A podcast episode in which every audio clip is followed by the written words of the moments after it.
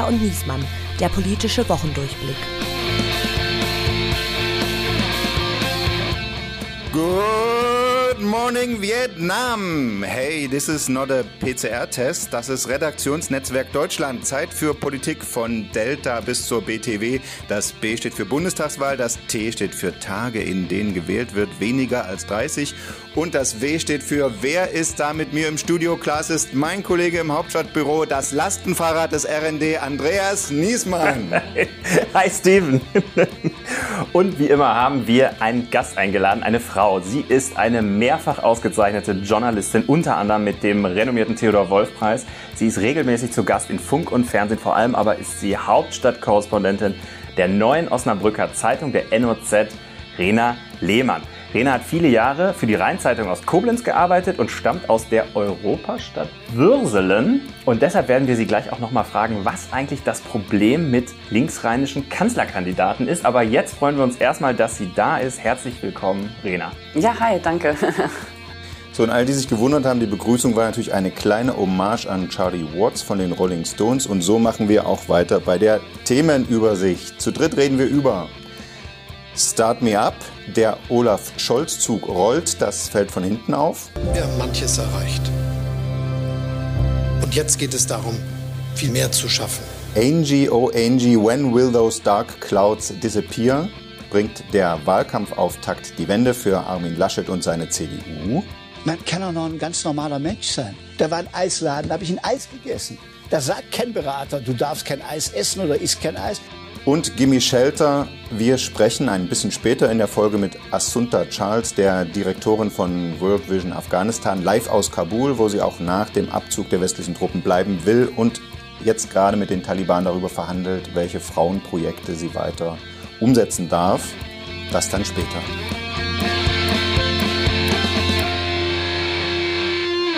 Ja, damit endet die Woche. Die westlichen Truppen verlassen Afghanistan. Die Bundesregierung muss eingestehen, dass sie nicht mehr alle Hilfskräfte äh, evakuieren konnte vorher und es wirft einen Schatten auf den Wahlkampf. Aber begonnen hat die Woche, tada, mit dem großen Wahlkampfauftakt von CDU und CSU. Armin Laschet hat den Wahlkampf Turbo gezündet oder hat er es nur versucht? Die Bildzeitung war sich nicht so sicher. Online haben die Kollegen einfach mal beide Schlagzeilen gemacht. Rena, du warst live dabei. Wie hast du es empfunden? Ja, erstmal war es ja eher ein kleiner Wahlkampfauftakt als ein großer, weil ursprünglich war mal geplant, man trifft sich im Freizeitpark Rust, dem größten äh, Vergnügungspark Deutschlands. Und äh, da geht's so richtig los mit äh, vielen Leuten und richtig Stimmung. Und jetzt war es irgendwie im Berliner Tempodrom ähm, mit 100 Wahlkämpfern, die zwei Meter auseinander saßen. Und also so richtig Stimmung kam da erstens mal nicht auf, aber zweitens war es trotzdem ein wichtiger Termin, äh, weil da war Markus Söder und äh, den haben wir ja zuletzt äh, immer wieder gesehen mit Sticheleien und ähm, gegen äh, Armin Laschet. Und da war natürlich spannend, äh, wird er jetzt bei dem äh, Ding äh, jetzt endlich mal sich wirklich hinter Armin Laschet stellen und was wird auch die Kanzlerin zu ihm sagen?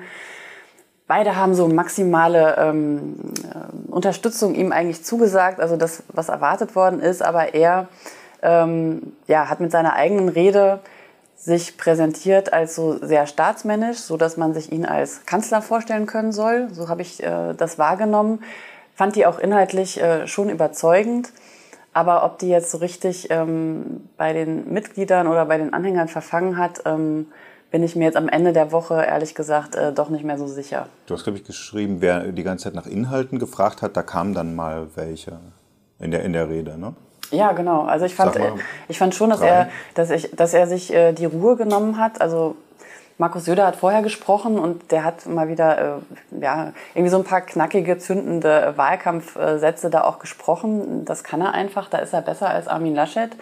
Aber was er dann eben gebracht hat, war das, nachdem ja gerade alle rufen, es geht nicht um Inhalte, wir reden über Lebensläufe äh, mhm. und, äh, und andere ähm, Verfehlungen und, und sprechen nicht darüber, was eigentlich jetzt passieren soll. Und ich finde, er hat sich echt die Zeit genommen, da auch wirklich ins Detail zu gehen hat ihm dann wieder den Vorwurf gebracht, das sei ja länglich gewesen. Aber ähm, er hat lange über Außenpolitik gesprochen, da hat er sich wirklich viel Zeit genommen und äh, an den Anfang hat er gestellt, eigentlich ein klassisches CDU-Thema auch, äh, die innere Sicherheit. Also hat sich da mit der klaren Kriminalität auseinandergesetzt und ähm, da hat er ja aus NRW auch was vorzuweisen, das will er auf Deutschland ausweiten. Und das hat, da hat er doch einfach ein paar inhaltliche Punkte gemacht. Ich finde, dass Rena Lechter, äh, Rena, Passiert das eigentlich oft? Ja. Sorry. Also ich äh, finde, dass Rena recht hat, ähm, dass er Inhalte gebracht hat, aber sie kam einfach so spiegelstrichmäßig, so äh, uninspiriert nacheinander weg. Und ähm, mir war das für so eine Wahlkampfrede, wo alle drauf gucken, wo es wirklich jetzt drauf ankommt, auch rhetorisch mal ein bisschen was zu zünden. Ich meine, klar, es ist kein Parteitag, aber mhm. immerhin, es geht ja jetzt echt mal um was. Mhm. Und da war es mir irgendwie zu klein. Und damit meine ich nicht diese, das, worüber dann bei Social Media man sich wieder aufregt, dass er irgendwie Landshut und Mogadischu verwechselt oder so. Das sind für mich lässliche Fehler. Also das kann irgendwie passieren. Aber so, es hat irgendwie grundsätzlich für mich nicht gestimmt. Mir war das irgendwie mhm. kein, ja, da fehlte mir der Wurf. Ja, es war vor allem irgendwie keine Rede auch nach innen. Ich meine, was die Union ja jetzt machen äh, muss, ist ja eigentlich ihre eigene Anhängerschaft auch mobilisieren und mitreißen. Und die eigene Anhängerschaft sitzt aber immer noch da und denkt darüber nach, ob Markus Söder nicht hm. vielleicht doch der bessere kan Kanzlerkandidat gewesen wäre. finden das 70 Prozent der Anhänger. Ne? Genau, und sie denken auch nicht leise darüber nach, sondern man findet auch immer wieder Leute, die das öffentlich sagen. So. Und das, also wenn nicht die eigene Partei äh, hinter ihm jetzt steht, ähm, dann warum, äh, was soll das Argument sein? Ähm, für potenzielle CDU-Wähler, äh, ihm jetzt seine, ihre Stimme zu geben. So. Und insofern war es als Wahlkampfrede, da würde ich dir sagen, äh, auch recht geben, dann wiederum ähm, so nach innen gerichtet an seine eigenen Leute, so jetzt kommt, äh, glaubt, wir müssen jetzt zusammenstehen, uns rumreißen, ähm, war es zu wenig. Ihr habt ja äh, Alexander Dobrindt, den früher hieß es Landesgruppenchef äh, der CSU im Bundestag, im Interview gehabt diese Woche. Äh, und der hat ja tatsächlich äh, ja wieder das, das Heckenschützen-Image der CSU so ein bisschen erfüllt und hat eine Zielmarke vorgegeben, ne? Ja, genau. Er hat bei uns im Interview nochmal gesagt, dass ein, äh, ein, Ergebnis über 30 Prozent äh, nicht nur drin ist, sondern auch notwendig ist und hat das nochmal, er hat nochmal ein bisschen weiter geschossen und gesagt, ähm, naja, wenn es dann, ähm, wenn es dann äh, darunter bleibt oder gar nicht erst für eine, Führungsrolle in der Regierung reicht, dann, äh, dann ist auch die Zeit für eine Neuaufstellung. Also heißt, äh, dann müssen wir uns auch in die Opposition ja. verabschieden. Ja. Also klar, da hat er nochmal den Druck erhöht und ich war dann gespannt, ähm, wie das am Samstag dann bei Söder klingt. Äh, der hat da nicht mit Zahlen hantiert, aber der hat ja auch ganz klar ähm, ja, Erwartungen formuliert und auch tatsächlich nochmal ein bisschen Druck auf, auf Laschet auch gemacht. Also sozusagen, wir müssen selbstbewusst sein. Also wenn, wenn das schon Söder Laschet sagen muss, wir müssen mhm. selbstbewusst sein, mhm. so, das äh, war eigentlich doch schon wieder so ein bisschen. Aber es ist natürlich auch ein bisschen widersinnig, ne? Also dem, also dem ständig in die Kniekehlen zu treten und dem gleichzeitig zu erzählen, du musst mal selbstbewusst sein. Also das sind ja auch sind ja echt so Freunde, die braucht ja echt keiner. Ja? Also ja. ich halte die Lage für so verkorkst äh, wie bei Steinbrück so ungefähr Nähe Mittelfinger. Ich weiß gar nicht, was der Laschet jetzt noch machen soll, um da wirklich, der braucht ja nicht nur Momentum, der muss ja wirklich einen Gegentrend irgendwie auslösen. Ich wüsste mhm. nicht, wie er das schaffen soll. Naja, er müsste einfach inhaltlich auch ein bisschen pointierter und mutiger sein. Also er muss wirklich mal, er führt ein Interview nach dem anderen, aber ähm, er hat eigentlich kaum eine Message in den Interviews. Also wirklich auch zu den großen Themen, die es gerade gibt. Also er könnte ja sozusagen als Regierungschef von NRW und jetzt als Kanzlerkandidat ähm, wirklich sagen, ähm, das und das würde ich jetzt tun. So, und damit ja auch unter Beweis stellen, dass er das Regierungshandeln kann. Das ist ja das, womit er eigentlich immer für sich mhm. wirbt. Ne? Ich regiere in einem 18 Millionen äh, Einwohnerland, ähm, ich kann das, das habe ich schon mehrfach hm. bewiesen mhm. und so. Und das möchte man jetzt eigentlich auch sehen. Aber er traut sich, aus welchen Gründen auch immer, ich glaube, das war bisher die Strategie zu sagen, äh, eher ruhig verhalten und nicht anecken ja. und äh, einfach darauf setzen, dass wir schon genau, so ins äh, Kanzleramt ja. trudeln. Und jetzt äh, durch die Stärke der SPD auch ist er aber gezwungen, eigentlich die Strategie zu ändern und zu sagen, ich muss jetzt in Angriff kommen. Also der Eindruck ist ja auch, dass die, äh, die Union gestartet ist in dem Wahlkampf mit dem Hauptgegner Grüne im Auge und noch nicht die Strategie gefunden haben für das, was inzwischen passiert ist. Und darüber reden wir in der Rubrik Plot Twist der Woche. Vier Wochen vor der Bundestagswahl äh, hat es die SPD geschafft, nicht nur Olaf Scholz, sondern die SPD zum ersten Mal seit 15 Jahren in der Sonntagsfrage vor der CDU-CSU zu liegen. Man kriegt es kaum über die Zunge. Äh, ähm, ja, also das ist jetzt wirklich rechnerisch und praktisch denkbar und möglich, dass Olaf Scholz Bundeskanzler wird. Es gibt auch genug Koalitionsoptionen. Äh, wir hören mal, bevor wir darüber sprechen, wie es dazu kommen könnte, rein, was wir vor gerade mal zehn Wochen hier im Podcast mit Fabian Köster und Lutz Pfannhorst von der Heute Show besprochen haben. Welche hat das größte satirische Potenzial? Welche, welche Farbkombi, welche Koalition? Also ich fände es sehr lustig, äh, wenn die FDP mit den Grünen und den Sozialdemokraten zusammen regieren müsste. Oh ja, das hat viel Sprengkraft. Ja. Ja, also ich glaube, das, das hat einfach schon mal so ein Comedy-Potenzial in sich, finde ich. Ja. Aber wer Also, dann müsste, äh, müsste Baerbock Kanzler sein und Lindner. Oder es kommt doch noch die fulminante Aufholjagd von Olaf Scholz. Natürlich. Oh ja, die, ja. Ja, Na okay. gut, man kann ja auch mal einen Witz machen. Ja, in nur zehn Wochen ist aus dem Witz Realität geworden. Der Scholz-Zug rollt. Rena, wie konnte es dazu kommen? Ja, das ist echt, äh, ist echt unglaublich und ich muss auch sagen, ich hätte das äh, tatsächlich so nicht erwartet, also ganz sicher nicht. Ähm, die ganzen letzten Monate äh, haben wir uns ja eigentlich darüber eher äh, kaputt gedacht, wenn Olaf Scholz so selbstbewusst aufgetreten ist und gesagt hat, ich kann das und ich kann Kanzler und ich äh, nehme natürlich an den Fernsehduellen klar, teil, ist ja klar. Und wir haben Genau, uns gefragt, naja, ähm, Es gab ja die Debatte, ob der überhaupt mitmachen darf. Habe ich schon völlig verdrängt. Ja, ja.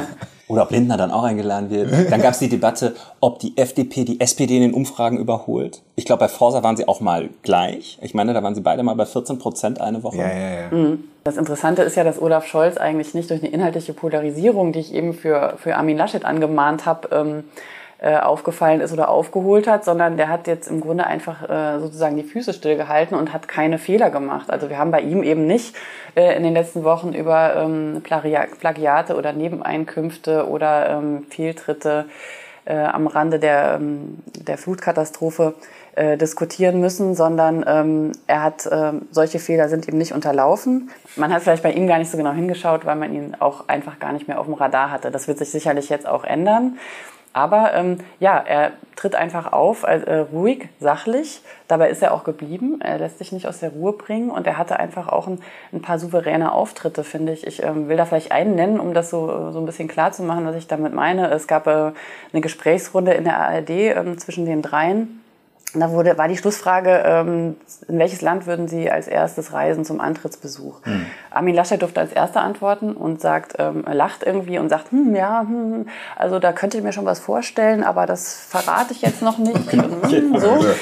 Äh, Annalena Baerbock hat ziemlich klar gesagt, äh, Brüssel, es müsste jetzt auch eine europäische Antwort geben auf, ähm, äh, auf äh, das, was Amerika vorhat. Ähm, das wäre für sie das, äh, der erste, ähm, der erste Schritt. Und dann ähm, kam Olaf Scholz dran und sagte, ja, nach Paris natürlich, weil das ist eine gute Tradition und der Antrittsbesuch eines Kanzlers führt nach Paris. So, und das finde ich, ähm, ist, für mich war das so eine Situation, die irgendwie deutlich gemacht hat, was er gerade richtig macht und was äh, insbesondere Armin Laschet vielleicht gerade falsch macht.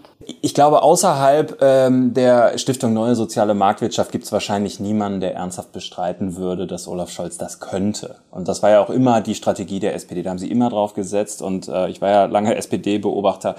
Ähm, wir konnten es irgendwann nicht mehr hören aus dem Scholz-Lager dieses Ja und dann warten wir mal, bis der Sommer kommt und dann wird äh, die Baerbock sich entzaubern und der Laschet bringt das Format nicht mit und dann, wenn die Leute dann noch wissen, dass Angela Merkel nicht mehr Kanzlerin ist, babababam, dann beginnt die Stunde Olaf. Ich habe das so oft gehört, ja und ähm, äh, äh, und es war wirklich so, äh, also Manchmal geht ein Plan auf. ja, genau so ist das. Und das Verrückte ist, dass Olaf Scholz das jetzt offenbar schon zum zweiten Mal gelingt. Ja, also der hat sich ja auch, der hat ja auch bei der SPD die so lange genervt und den so lange. Ich meine, keiner in der SPD wollte Olaf Scholz, niemand wollte den. Ja? Also, äh, aber er war irgendwie immer da. Sie haben den auf jedem Parteitag mit miesesten Ergebnissen äh, abgestraft. Aber Olaf Scholz hat immer weitergemacht, hat immer die SPD genervt und weil er immer gesagt hat, ich kann da Kanzler werden und so. Und irgendwann hat die SPD aufgegeben. Also da haben sie halt gesagt, ja gut, dann mach halt. Dann mach halt. Ja, dann, dann lass ihn das halt machen. Es gibt ja auch irgendwie gerade keinen anderen mehr und was soll's. Und erstaunlicherweise gelingt ihm dieser Stunt jetzt mit dem ganzen Land.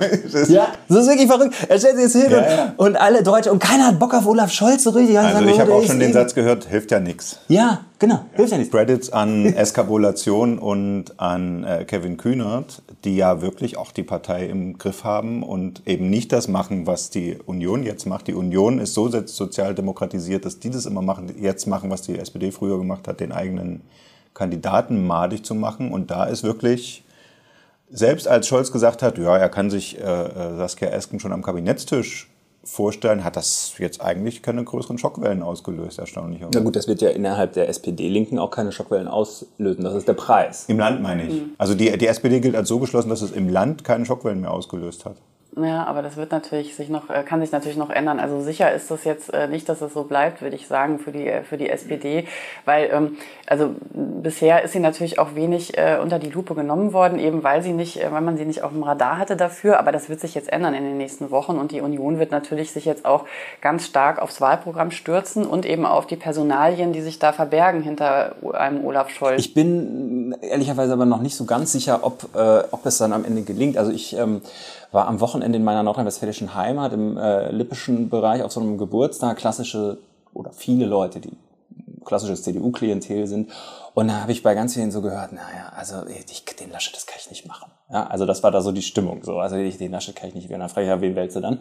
Und dann kommt dann immer, ja, den Scholz finde ich schon nicht schlecht, der könnte das, aber die SPD.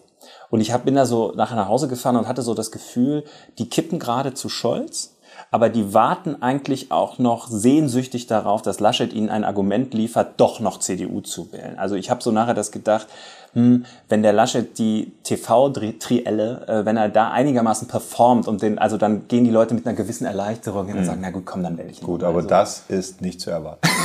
also, dass, dass der da ja, Moment, gegen Scholz ja, Moment, gewinnt. aber ich will sagen, also Laschet hat ja eine Qualität, die hat er jetzt bisher verborgen, aber einmal gezeigt, und zwar bei dem CDU-Parteitag. Also der ist ja, ja, ja jemand, der kann tatsächlich auf den Punkt, wenn es drauf ankommt, ähm, perfekt sein. Hm, okay. So. Und das hat er einmal bei dem Parteitag gezeigt und seither ähm, warte ich noch auf den Moment, wo das wieder passiert, weil ihm ja nachgesagt wird, er könne das so. Und äh, da ist natürlich jetzt die Frage. Während ihr über, über die Chance TV-Triell redet, sitzt ja noch ein anderer Elefant im Raum äh, in diesem Wahlkampf, über den wenig gesprochen wird, wahrscheinlich auch aus Angst, äh, die Leute zu nerven oder zu beunruhigen. Und darum geht es jetzt. Und was macht eigentlich Corona? In dieser Woche gab es eine Sondersitzung des Bundestags in der Sommerpause. Dort haben die Koalitionsfraktionen die epidemische Lage verlängert. Also es gelten, gilt weiter noch Ausnahmezustand wegen Corona in Deutschland. Nun ist zum Ende der Woche noch was äh, Entscheidendes passiert. Die Inzidenz ist tot. Die Inzidenz ist tot, ja genau. Das ist eigentlich, für mich war das ein bisschen überraschend, wie schnell es dann doch ging. Bei der letzten Besprechung von Angela Merkel mit dem Ministerpräsidenten hat Merkel den Wert, die Inzidenz ja noch hart verteidigt und gesagt, es bleibt wichtig. Das Robert-Koch-Institut findet es ja auch nach wie vor wichtig, aber vor allen Dingen der Gesundheitsminister robbt sich ja immer weiter weg und äh, hat am Ende der Woche dann quasi ähm, äh, die neue Zauberformel für äh, unser Leben vorgelegt und zwar die sogenannte Hospitalisierungsinzidenz. Also vereinfacht gesagt geht es einfach darum, ähm, pro, auf Region runtergebrochen, wie hoch ist die Quote der Corona-Kranken in den Krankenhäusern. So, das soll dann der, äh, der neue Wert sein, der für ähm, äh, ja, Lockerungen oder vor allen Dingen Verschärfungen der Regeln also nur noch gilt. Krankenhaus. Also da, da fließt die Infektionsrate nicht mehr direkt ein, offenbar dann. Also gut, das ist der Formulierungsvorschlag. Spahn, ja, aber Spahn hat wörtlich gesagt, die Inzidenz hat ausgedient. Also viel klarer, finde ich, kann man es nicht sagen. Das Ding ist aus seiner Sicht tot. Ich würde es ja für sinnvoll halten, auf jeden Fall einen Dreiklang ähm, zu berücksichtigen. Ja, also wenn wir dann zu sagen, wir gucken aufs Krankenhaus, wir gucken aber ähm, auch auf die Inzidenz und wir gucken darauf, wie äh, auf das Alter der Infizierten auch und behalten das im Blick. Äh, das wird ja im Augenblick ähm, auch noch diskutiert. Ähm, insgesamt ja, muss man sagen, wir, wir, kommen jetzt in eine neue Phase. Also wir haben jetzt einfach viele Geimpfte und wir können nicht mehr, also die Inzidenz von 50 ist jetzt nicht mehr die gleiche äh, wie vor einem Jahr. Die, die sich jetzt äh, anstecken, sind sehr viel jüngere Menschen und ähm, kommen seltener ins Krankenhaus. Und das, deswegen ist diese Zahl nicht mehr so aussagekräftig und äh, kann man dann auch äh, von dieser Zahl nicht mehr äh, sehr harte, sehr weichende, weitreichende Grundrechtseinschränkungen abhängig hm. machen. Mhm.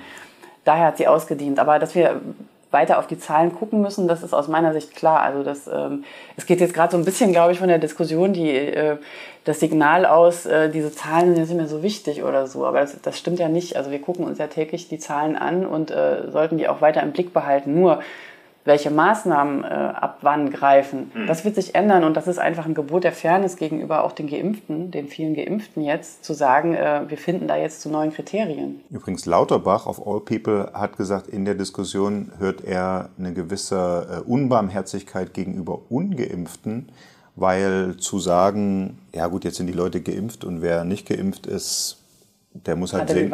Der, der, ja, wir, also wir können jetzt nicht mehr Masken tragen und sowas, haben die Ungeimpften Pech. Also hat Lauterbach gesagt, das findet er ein bisschen unbarmherzig und er hat für seinen Wahlkreis äh, gesagt, da ist schon eine 200er Inzidenz erreicht in NRW. Leverkusen, ne? Leverkusen. Ja. Äh, und er hat das mal durchgerechnet. Das bedeutet, die echte Inzidenz, nämlich die unter Ungeimpften, ist ungefähr bei 600. Du meintest ja vorhin, es wird gerade nicht mehr drüber gesprochen politisch. Klar ist es irgendwie äh, Wahlkampf und die Zeichen stehen auf, äh, auf Lockerung und Ende der Pandemie irgendwie so gefühlt. Aber wenn man sich die Zahlen anguckt, äh, ist man vielleicht ein bisschen unsicher. Und deshalb ähm, finde ich es eigentlich richtig, dass wir diese epidemische Lage ähm, doch nochmal verlängert haben. Also ich habe mich äh, grundsätzlich war ich immer ähm, war ich immer eher auf einer liberalen Seite, was die Corona-Politik angeht. Aber ich finde jetzt gerade im Wahlkampf und wenn wir dann nach der Wahl erstmal instabile und unklare politische Verhältnisse haben und haben dann keinen gesetzlichen Rahmen für Corona-Maßnahmen, ähm, halte ich das für ausgesprochen schwierig. Also was ist jetzt sozusagen einfach praktikabel, das so zu machen? Ja, das ist vielleicht, äh, klingt für, für,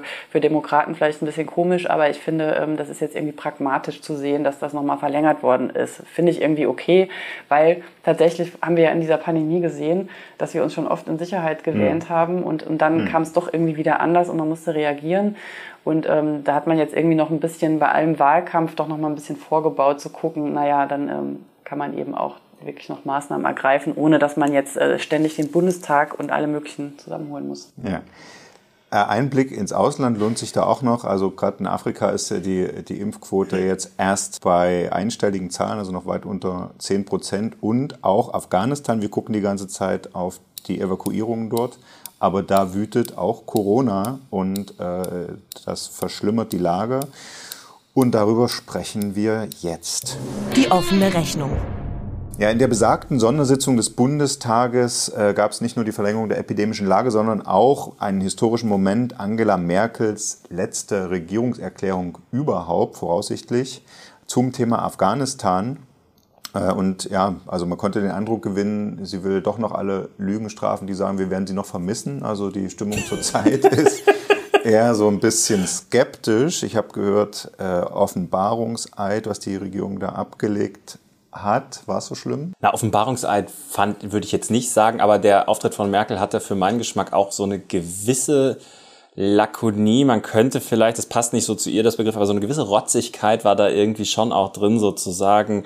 Sie hat ja am Ende irgendwie so angedeutet, na, ihr Besserwisser, nachher, wenn man aus dem Rathaus kommt, ist man immer schlauer und im Nachhinein könnt ihr das alle immer wunderbar analysieren, aber ich muss es halt vorher entscheiden, so.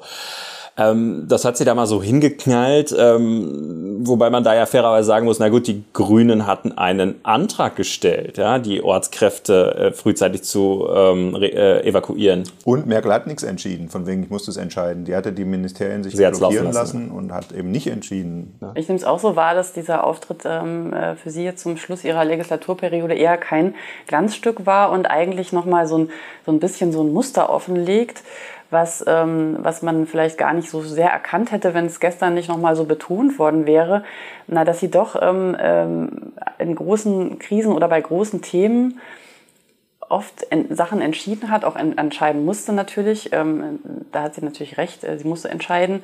Aber dann ähm, die Sachen nicht zu Ende begleitet hat. Also das haben wir vielleicht, äh, haben wir bei der Energiewende gesehen, ähm, beim Atomausstieg, ähm, auch in der Flüchtlingskrise. Das waren eigentlich immer, war eigentlich immer dann doch die Kritik im Nachhinein, ähm, ja. dass sie ähm, in dem Moment vielleicht richtig entschieden hat, dann aber die Sachen nicht, äh, nicht mhm. begleitet hat, auch gerade bei unpopulären Themen, also wie bei der Flüchtlingskrise und Afghanistan, finde ich ähm, jetzt rückblickend auf ihre Regierungszeit gesehen, war für sie immer ein unpopuläres Thema. Also da hat sie sich nicht für verkämpft nee. und auch ein wenig Präsenz gezeigt oder ähm, ja, weil es einfach äh, in Deutschland auch kein Gewinnerthema mhm. war, ja. Und ähm, das ähm, muss man ihr aber natürlich jetzt auch ankreiden, dass sie das nicht getan hat. Und die Opposition, also auf jeden Fall Grüne, FDP und Linke fordern einen Untersuchungsausschuss in der nächsten Legislatur zu Afghanistan. Hast, wie, wie schätzt du das ein? Braucht es das und womit müsste der sich beschäftigen? Ja, also äh,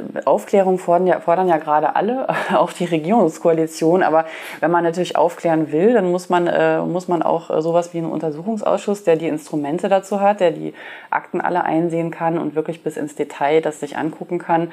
Ähm, äh, müsste man da natürlich auch wirklich einsetzen. Ja, also wenn man jetzt sagt, so, wir machen da vielleicht eine Enquete-Kommission, wie es die SPD vorgeschlagen mhm. hat, äh, das ist was anderes. Also da kommen dann eben Berater zusammen und, und, und, und sprechen darüber, wie, wie man das so theoretisch in Zukunft, in, in Zukunft bei Auslandseinsätzen macht. Das ist Akteneinsicht und so. Das ist dann nur Expertenwissen. Oder? Ja. Das eine geht nach hinten, das andere geht nach vorne. Ne? Also, und, also wenn du es aufklären willst, also klassische Ermittlungsarbeit, dann brauchst du den U-Ausschuss und bei der Enquete-Kommission kannst du eher überlegen, wie machen wir es jetzt eigentlich beim nächsten Mal und das wäre irgendwie schlauer und so, aber da beschäftigst du dich nicht so lange mit dem Blick zurück. Mhm. Und vor allen Dingen hast du nicht diese staatsanwaltschaftlichen Befugnisse, die der U-Ausschuss halt hat. Ähm, ich glaube, den wird es auf jeden Fall geben. Ja. Ähm, ich glaube, da geht kein Weg dran vorbei und ich kann schon verstehen, dass die SPD das nicht will, weil klar, da wird natürlich Heiko Maas, der Außenminister, wird sich da sehr, sehr viele unangenehme Fragen stellen äh, lassen müssen, falls er es dann noch ist. Ja.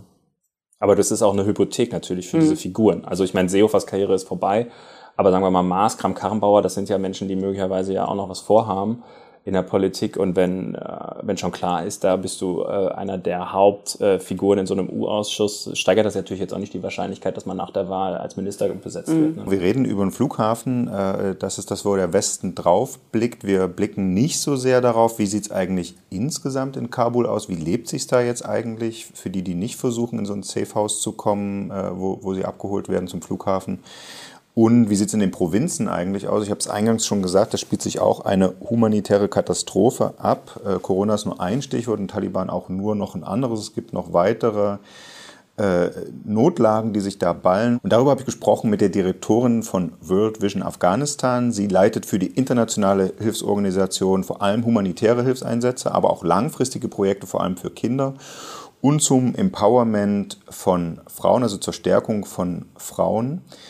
Äh, und das will sie auch weitermachen. Also sie will dort im Land bleiben und zurzeit äh, führt die Organisation eben Gespräche mit Taliban-Vertretern, was da zu erwarten ist, vor allen Dingen für die Frauenprojekte. Was fürchtet sie da, was erwartet sie da? Und da hören wir jetzt mal rein. What a mess. How are you?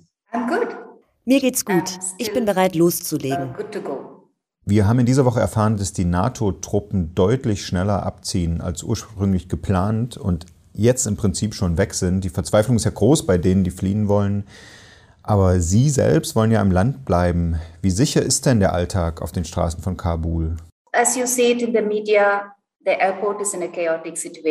Sie sehen es ja in den Medien. Der Flughafen versinkt im Chaos, weil immer mehr Menschen fliehen wollen, aus Angst vor der Zukunft hier, vor der großen Ungewissheit.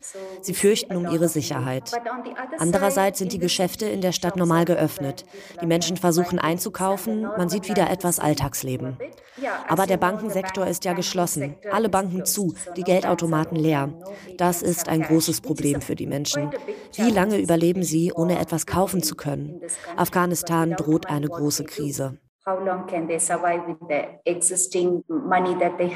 So that is going to be a big crisis for the country if the banks are not open and if there is no uh, liquidity. Die meisten Ausländer verlassen das Land. Warum wollen Sie bleiben? Warum will World Vision seine Projekte fortsetzen? That is our mission in this country. And World Vision, we always say we want to be in the places where there are Als World Vision wollen wir da sein, wo es am schwierigsten und die Verwundbarkeit am größten ist. In Afghanistan brauchen fast 10 Millionen Kinder dringend humanitäre Hilfe. Dort herrscht wirklich eine große, große humanitäre Krise. Mehr als 18 Millionen Menschen im Land brauchen humanitäre Hilfe. Schon 27 der 34 Provinzen haben hohe Raten an Unterernährung. Wenn die Spender ihre Zahlungen einstellen, wird es für dieses Land noch schwerer. Schon in der Geberkonferenz in Genf im November haben wir dafür geworben, dass die Geberländer ihre Zahlungen erhöhen, weil die Not hier so groß ist. Ohne Zahlungen wird die Lage drastisch. Es gibt riesige Nahrungsknappheit durch die Folgen des Klimawandels. Wegen Covid herrscht Mangel an Gesundheitseinrichtungen. Wir wissen nicht einmal, wie viele Corona-Tote es gab. Es wurde nicht getestet, es gab keine Registrierung der Fälle. Nun hat der bewaffnete Konflikt die afghanischen Communities zusätzlich geschwächt. Adding to that, COVID with lack of health facilities, we are not even sure how many people died of COVID because there were no testing done, there are no registered cases. And adding to that, conflict has increased vulnerabilities for Afghan communities. Sie haben bislang ja viele Projekte zur Stärkung besonders von Frauen geleitet. Welche waren das und was wird nun aus denen? Uh, we have been always focusing on women with every sector that we attend to because World Vision has health, hygiene, wash. Wir haben uns schon immer in jedem Sektor, in dem wir tätig sind, besonders auf Frauen konzentriert. Von Projekten zur Verbesserung der hygienischen Umstände bis zur Unterstützung des Lebensunterhalts von Frauen, damit sie wirtschaftlich unabhängig sind und ein Leben in Würde führen können. Um diese Programme machen wir uns nun Sorgen, falls Frauen nicht mehr aktiv daran teilnehmen können, sei es als unsere Mitarbeiter oder als Empfänger. Denn im kulturellen Kontext können wir ohne weibliche Mitarbeiter die afghanischen Frauen nicht mehr erreichen. Das ist wirklich zentral für unsere Arbeit. Im Moment warten wir auf eine verbindliche Entscheidung darüber durch die Taliban-Regierung.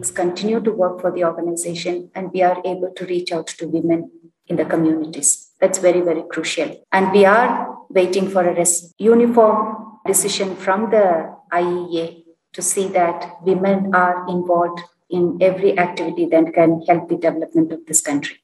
Das heißt, Sie verhandeln darüber gerade mit Vertretern der Taliban? Uh, ja, aber es ist noch zu früh. Sie bauen gerade erst ihre Strukturen auf und haben noch keine NGO-Kommission. Aber sie sind auf uns zugegangen und haben versprochen, dass die Hilfsorganisationen ihre Arbeit wieder aufnehmen dürfen und ihnen Sicherheit garantiert. Aber um ihnen vertrauen zu können, müssen wir ihre Taten abwarten. I wish you all the luck, all the best for that and for you personally. And I, I thank you very much for your time. Thank you so much. I hope this was helpful. Aufreger der Woche. So, der Themenwechsel, der jetzt kommt, äh, ist hart und zeigt sehr schön, was mit Twitter und vielen Usern und äh, auch einigen Journalisten in Deutschland nicht stimmt. Nämlich eigentlich hätte natürlich äh, die Lage in Afghanistan der Aufreger der Woche sein sollen, aber bei Twitter hat viele viel mehr etwas aufgeregt, äh, über das wir jetzt sprechen wollen, das Lastenrad.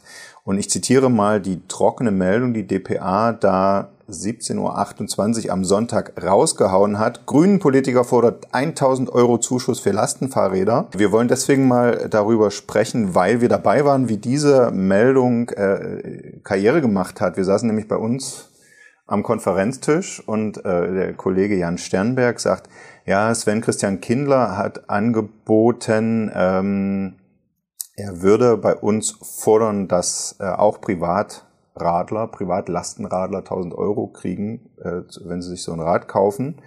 Wollen wir das vermelden? Und dann sagen wir alle so, oh. Na, nicht alle, das ist es ja. Also, also einige. also ich nicht. Genauso, wir begrüßen Jan Sternberg. Ja, hallo. also ich habe gedacht, ja gut, es ist Wahlkampf, der fordert halt irgendwie so eine Fantasie. Das wird ja niemanden interessieren, Grüne fordern irgendwas. Aber Jan hat gleich gesagt, das wird, äh, das wird fliegen, die Meldung. Er muss erst mal anfangen. Die, die Nachricht war eigentlich ja noch viel unspektakuläre. Es war eine Anfrage der Grünen, wie viele Lastenräder wurden bisher schon gefördert in den vergangenen drei Jahren. Dann kam dabei raus 887 und ein Anhänger.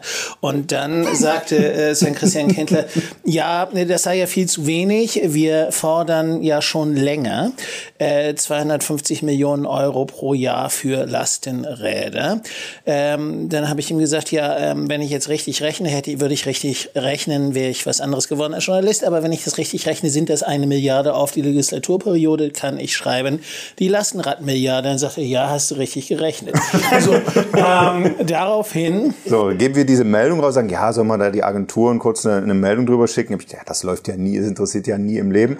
Und einen Tag später war das das Nummer eins trending Thema bei Twitter. Bei äh, der Welt wurden quasi am Fließband Texte darüber geschrieben, Empörungsstücke, wie die Grünen sowas fordern können. Äh, Grüne fordern Kaufprämie, warum ein Lastenradbonus hippe Klientelpolitik ist und so weiter. Grüne Pendlerpauschale schreibt, schreibt Cicero und so weiter. Warum triggert das Thema die konservative Publizistik so? Das ist das, was die Grünen übrigens sich auch gefragt haben. Ich habe an dem Tag dann immer Nachrichten bekommen, was ist eigentlich mit dieser Meldung passiert? Ähm, habe ich gesagt, was wundert ihr euch?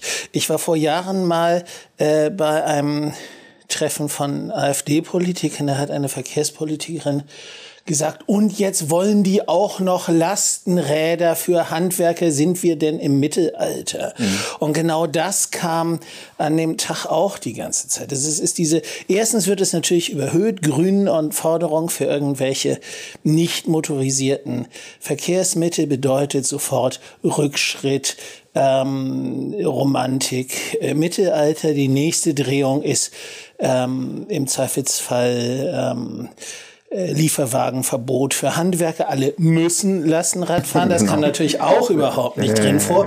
Und die vollständige Überdrehung dann äh, vom AfD-Fraktionsvorsitzenden äh, im Brandenburger Landtag, der sagte, da sieht man wieder, das System will aus uns ein Volk von Kulis machen. Wir, wir stellen auf jeden Fall fest, Jan, du hast der Republik ihre schönste Wahlkampf-Sommerloch-Debatte äh, beschert und, ähm, und wir rufen jetzt mal den zweiten an, der daran schuld ist und dann kann er sich nämlich auch noch mal rechtfertigen. Wir rufen jetzt einfach mal Sven Christian Kindler an. Hallo, Herr Kindler.